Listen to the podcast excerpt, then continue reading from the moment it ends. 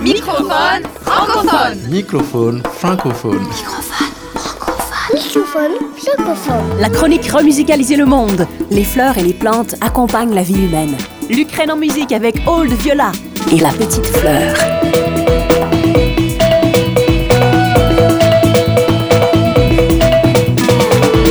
Microphone francophone. Francophone. francophone.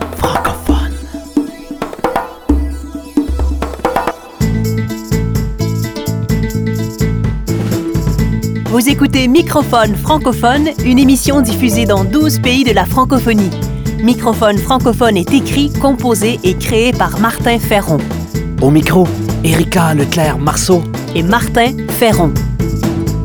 Cette semaine, à l'émission, nous avons décidé de nous inspirer des fleurs. Les fleurs embaument, égayent, parfois même guérissent. Nous avons décidé de lancer des fleurs aux fleurs. Remusicaliser le monde. Création, sens, travail social, intendance, nature. Par Martin Ferron.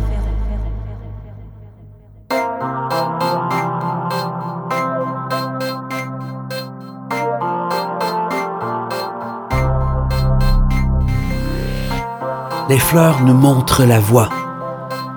Derrière chez moi, sur un mur gris, déprimant et oppressant, des fleurs ont poussé. Un jour, en levant les yeux de mon écran, juste derrière la fenêtre, je m'attarde à contempler ces fleurs. Elles semblaient tendre les pétales vers le soleil, confiantes en cette lumière qui les nourrit. Un ami plus allumé que moi m'expliquera que les fleurs transforment la lumière en énergie et en matière organique qui à son tour nourrit la terre.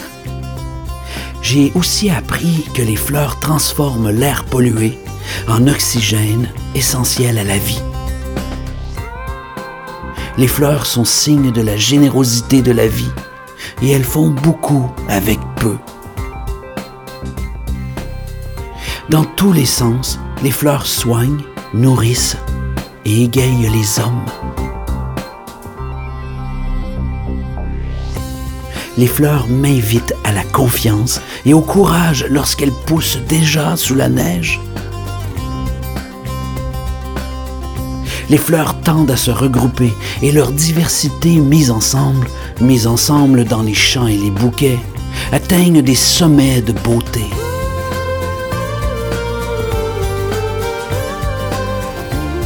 Vraiment, les fleurs enseignent l'humanité.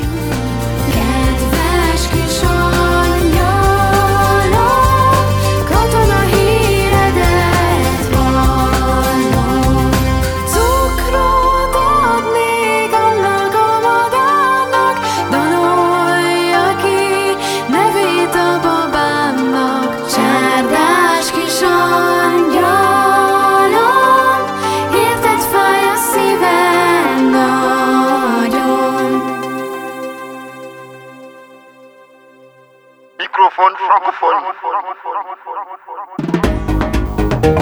Initiative inspirante. Les fleurs et les plantes accompagnent la vie humaine. On les utilise pour l'ornementation, pour leurs odeurs, leurs pigments ou leurs qualités thérapeutiques par exemple. Plus que jamais, elles ont la cote. Selon l'Organisation mondiale du commerce, l'exportation des fleurs est en forte croissance. Chaque jour, des millions de fleurs produites surtout dans les Andes, en Afrique et aux Pays-Bas sont exportées vers les pays riches. Or, selon plusieurs ONG comme le CEDAL au Québec, ce marché fortement mondialisé bafoue les droits de nombreux travailleurs au Sud, à 80% des femmes.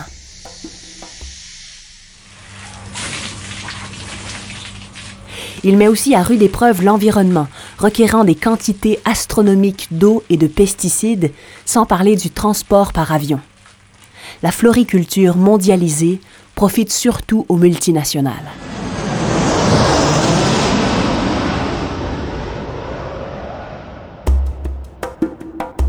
Il existe de nombreuses initiatives et alternatives à cette marchandisation au profit de quelques actionnaires. Par exemple, suite aux pressions et choix de certains consommateurs et du travail d'ONG, l'offre en fleurs biologiques et équitables progresse. Il reste cependant beaucoup à faire car le pourcentage des fleurs bio et équitables achetées se situe à moins de 10% du total. L'achat local et l'achat de saison des fleurs et plantes constituent aussi une alternative plus juste et éco-responsable.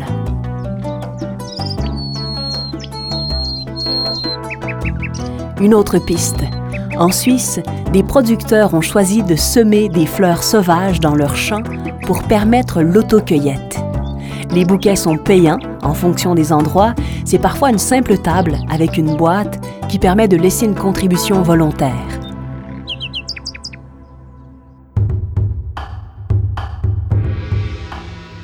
Au Cambodge, l'idée est encore différente. Dix villageois de l'ethnie Punong de la région montagneuse de Mondulkiri, au nord-est du pays, ont décidé de se regrouper pour créer un jardin-forêt de plantes et fleurs médicinales. Le tourisme est en plein essor dans leur région. La nature encore sauvage et leur culture originale attirent de plus en plus de touristes. Pour protéger leur culture tout en la valorisant, le groupe de villageois a décidé de créer un circuit de randonnée écotouristique. Le sentier passe par le village et la zone de conservation des plantes et des fleurs pour faire découvrir aux touristes, mais aussi aux jeunes générations, la richesse de leur connaissance de la forêt, des plantes et des fleurs médicinales, ainsi que leur mode de vie traditionnel.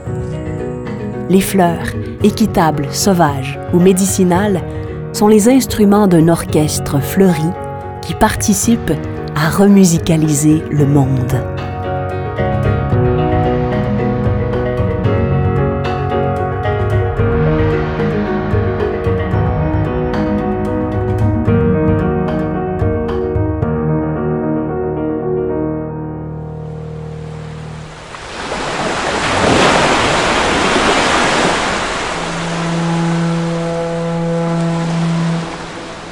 Microphone francophone.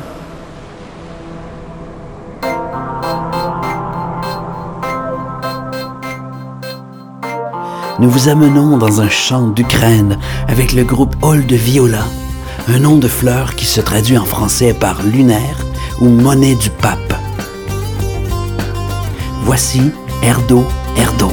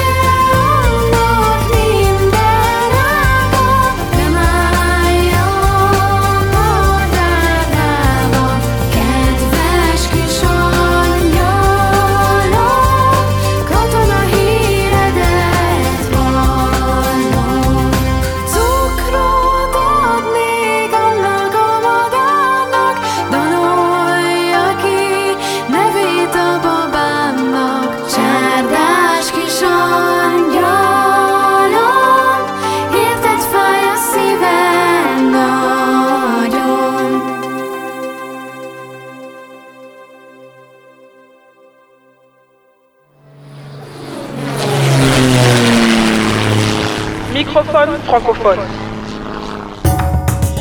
Culture de sens.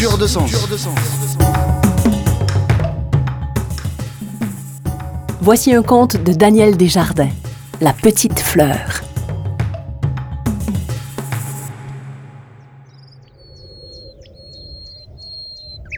Il était une fois une petite fleur de montagne qui n'avait pas d'amis. Elle était si petite, si modeste et si pâle qu'elle n'attirait ni le regard ni la sympathie des autres végétaux. Elle vivait tête baissée. Il faut dire que souvent, chez les plantes comme chez les humains, on ne s'intéresse bien aux autres que s'ils peuvent être utiles ou s'ils ont quelque chose à offrir. Le lierre aime les arbres qui l'aident à s'élever, le gui aime la branche qui le nourrit et le rapproche des oiseaux semeurs de graines, les fleurs aiment le vent qui disperse leur pollen et les insectes qui les fécondent.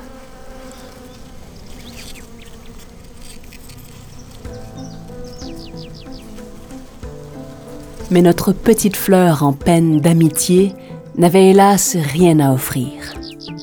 Elle enviait le parfum suave du lilas, l'élégance de la tulipe et de la rose, la vive couleur des jonquilles, l'aristocratie des orchidées.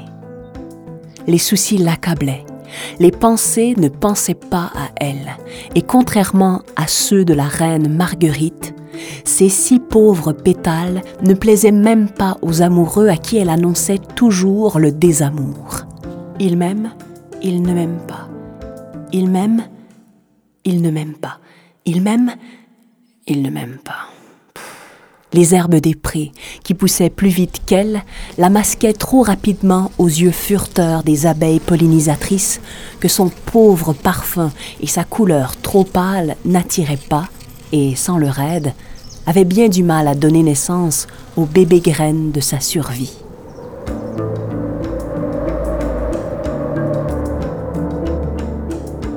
Aussi, année après année, pour tenter de devancer la pousse exubérante des herbes folles, elle avait pris l'habitude de se réveiller de plus en plus tôt, et même qu'un jour, elle décida aux grandes dames de la nature tout entière qui pensaient que cela ne se faisait pas, elle décida donc de pousser sous la neige. Alors, quand le premier soleil de février commença à dissiper les nuages et à fondre le manteau blanc, elle offrit aux yeux incrédules des abeilles affamées le charme et le pollen de la première fleur de l'année. Les humains, étonnés de découvrir une fleur en carême et ravis de croire au printemps en hiver, s'intéressèrent enfin à elle et l'appelèrent Perce-Neige.